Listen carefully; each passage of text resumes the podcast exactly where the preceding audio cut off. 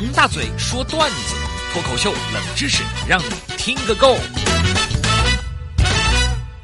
大嘴巴王鹏上台鞠躬，马上开说，掌声鼓励鼓励。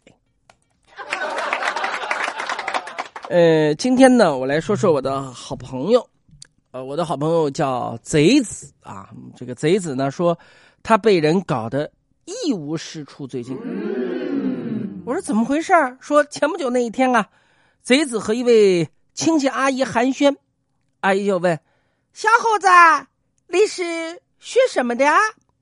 贼子很有礼貌的回答：“阿姨，我是学法的。”啊，他的意思就是我是学法律的啊。贼子呢，我们公布一下身份，是一位律师。我是学法的啊，法律的法，学法的怎么说？阿姨一听惊为天人，哦的妈呀，你是学法的？天气蛮热的，又是大太阳，太干燥了，那你做法求个雨啊，行啊？从这个例子我们可以听出来。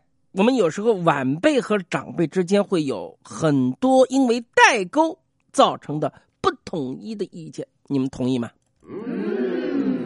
举个我家的例子来说明啊。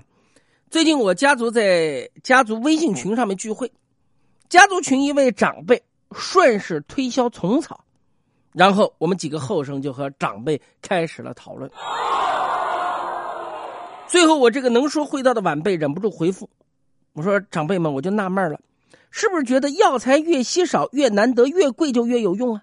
诸如雪莲、虎骨、犀牛角，是不是如果有外星人，那么外星人的骨肉和唐僧肉一样，吃上一口能够长生不老、包治百病呢？这话一出，果然语出惊人啊！大家立刻就安静了。但是群里面静了一会儿以后，我万万没有想到，我有一个伯伯的回复太厉害了啊！如果有，还真有可能是神药，哎，值得花钱买来试一下子啊！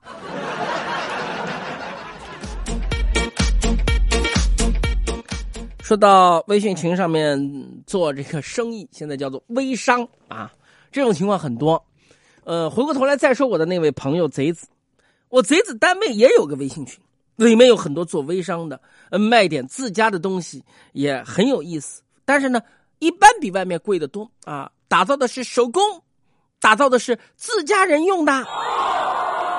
那贼子他的同事小张呢，从老家东北那边运过来很多大米，哎，想着也吃不完，主要是自己的亲戚朋友、爸爸妈妈知道儿子在南京工作，东北有什么特产啊？东北最好的特产大米，多吃点米多好啊！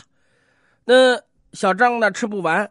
说，既然有微商卖自家东西，要不自己也卖吧？就在微信群里面开卖了，价格比超市的贵一块钱，纯东北大米，按照这个价格来说也是贼便宜的了。